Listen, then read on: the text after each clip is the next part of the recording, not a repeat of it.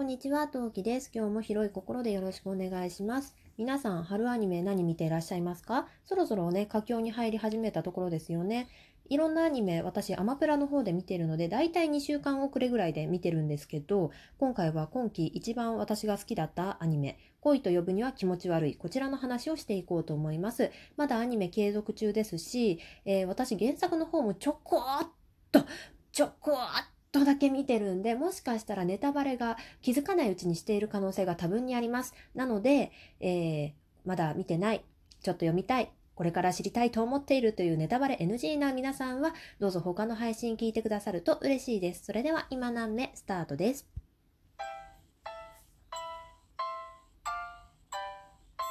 何目？この番組は戦闘不能日常系ママトーカーのトウキが日々奮闘しながらお送りいたします。というわけで皆さんこんにちは、トウキです。春アニメもね、だんだん7話、8話になってきて佳境に入り始めたところですよね。えー私がね、今アマプラで見ているアニメざっくり、ちょっとタイトルだけ紹介させていただきたいと思います。えー今回お話しさせていただきます、恋と呼ぶには気持ち悪い。こちらですね。で、次、夕刻のモリアーティ、えー聖女の魔力は万能です。ヒロアカ、スーパーカブ、アニメのポケモン、大の大冒険、そしてドラマの方のゆらゆるキャン、最後の最後で噛みましたね。ゆるキャン、ゆるキャン、ゆるキャン。はい。ドラマの方のゆるキャンを見ております。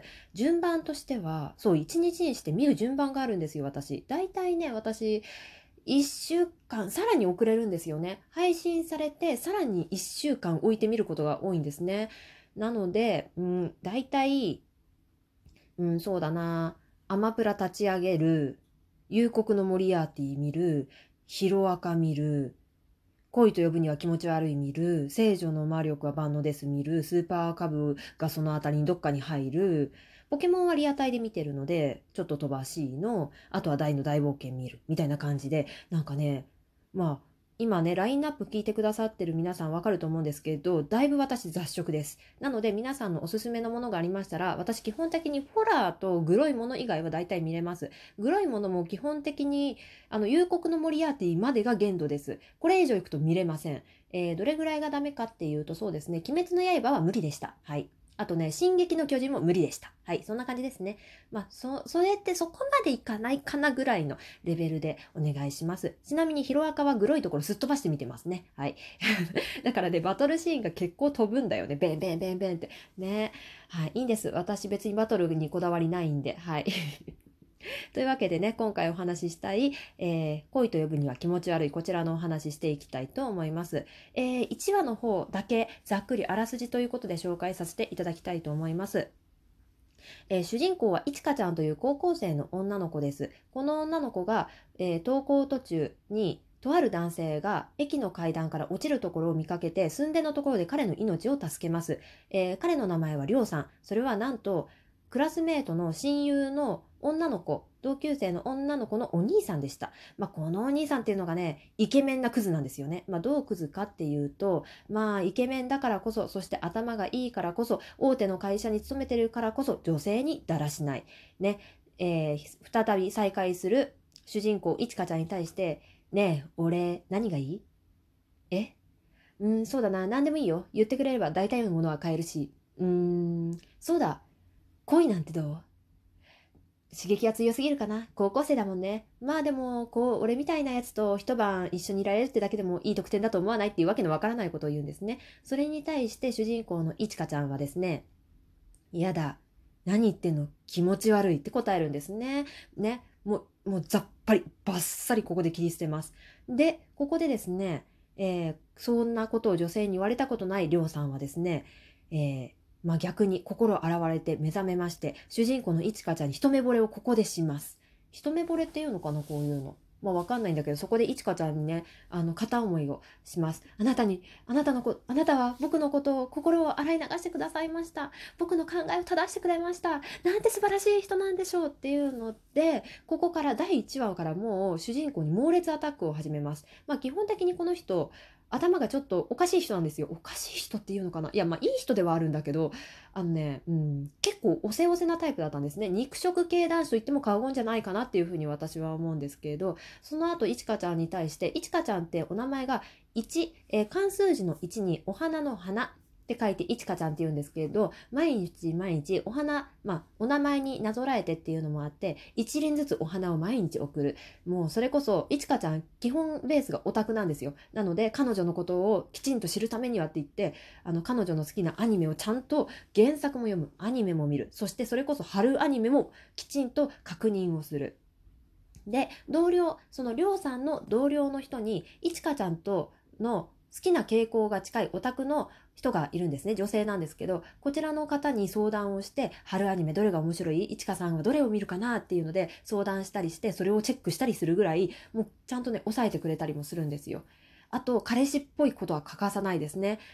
まあたまに行き過ぎちゃうんだけど彼氏っぽいことっていうと例えばまあこれ基本的に親友のお兄ちゃんなので、まあ、情報が全て親友から筒抜けで入ってくるんですね。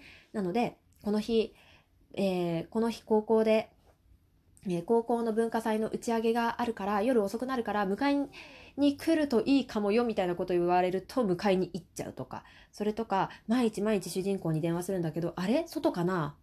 なんか音が外っぽい気がする。今どこですか？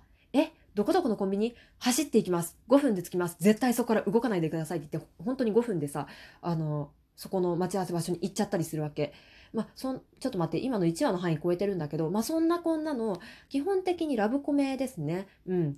まあ、りょうさんがドッタンバッタンしてるだけって言われればその通りなんだけど、で、私この漫画がね、結構好きな理由としては、最近私 LINE 漫画を読んでいるんですけど、LINE 漫画もはじめ、これね、漫画家さんに対してすごい冒涜かもしれないけど、多分これ今の流行なんですよ。私に多分合ってないだけっていうだけで、単なる、あの、その漫画家さんのをけなしてるわけじゃないことは前提で言わせてほしいんだけどあの最近の漫画って正直特に LINE 漫画とかでね載ってるのってストーリー一緒なんですよ。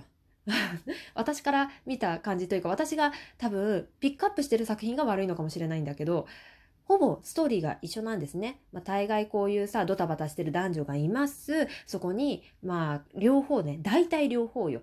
順番にあの彼女側に言い寄ってくる男の子彼氏側に言い寄ってくる男の子、まあ、それぞれどっちも大体何かねあのまあどっちがどっちかが勘違いするような出来事が起きるそれが解消する無事にくっつくっていうのが大大筋大体こういうストーリーですよね最近のもう水戸黄門かっていうぐらい大体の漫画は私的には一緒だと思ってるんですけれどまあそれがさあ、大体同じ長さなんだよね、かつね。まあ、少女漫画なんて大体そうじゃんって言われてればその通りなんだけど、LINE 漫画とかその手の漫画って大体関数も一緒で大体同じ歩みをするのよ。まあ、だから頭を空っぽにして読めるっちゃ読めるんだけど、この漫画に関しては、スパイスが効いてるなって思うところがいくつかあって、っていうのが、私が今まで読んできた漫画ってど、大体さ、どっちかは嫌な人が多いの。どっちかっていうのは、その片思いしてる側ね、えー、いちかちゃんのことを片思いする同じクラスのクラスメイトの男の子。まあ、この子もいい子。そして、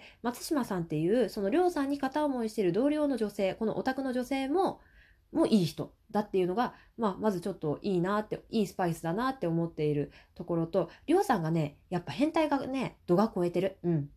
なんか見てるとね、うわー、うわーっていう、まあ、そこが面白いっていうかコメディ的なギャグ要素ではあるんだけど、おーみたいな感じのね、スパイス、え、ここまでやるか？みたいなさ、ああ、やばい、りょうさんやっぱイケメンじゃんとか、ああやっぱ女性慣れしてるって思いたくないけどわあそうだよねみたいなところがちゃんと組み込まれてるところが私的にいいな面白いなって思ってる点とでもちゃんとそういった少女漫画の王道をちゃんと踏んでくるんですよね。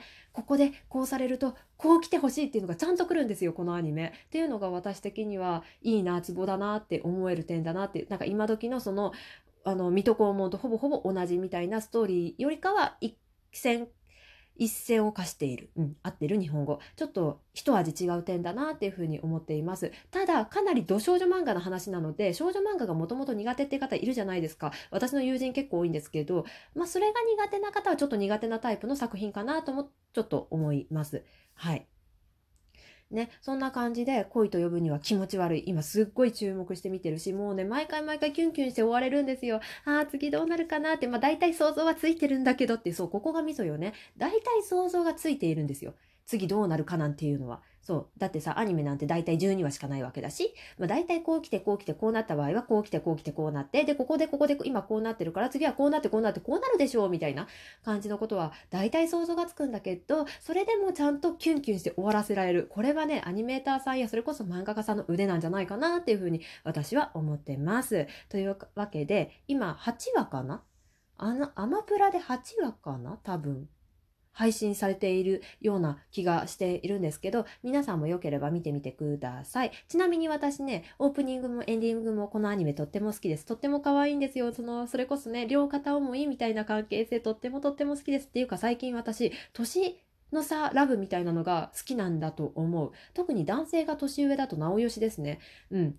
そんな話がわりかし好きらしい。LINE 漫画でも自分がダウンロードするとかお気に入りに入れる作品がね、最近ね、年の差ものが多いんですよ。うん。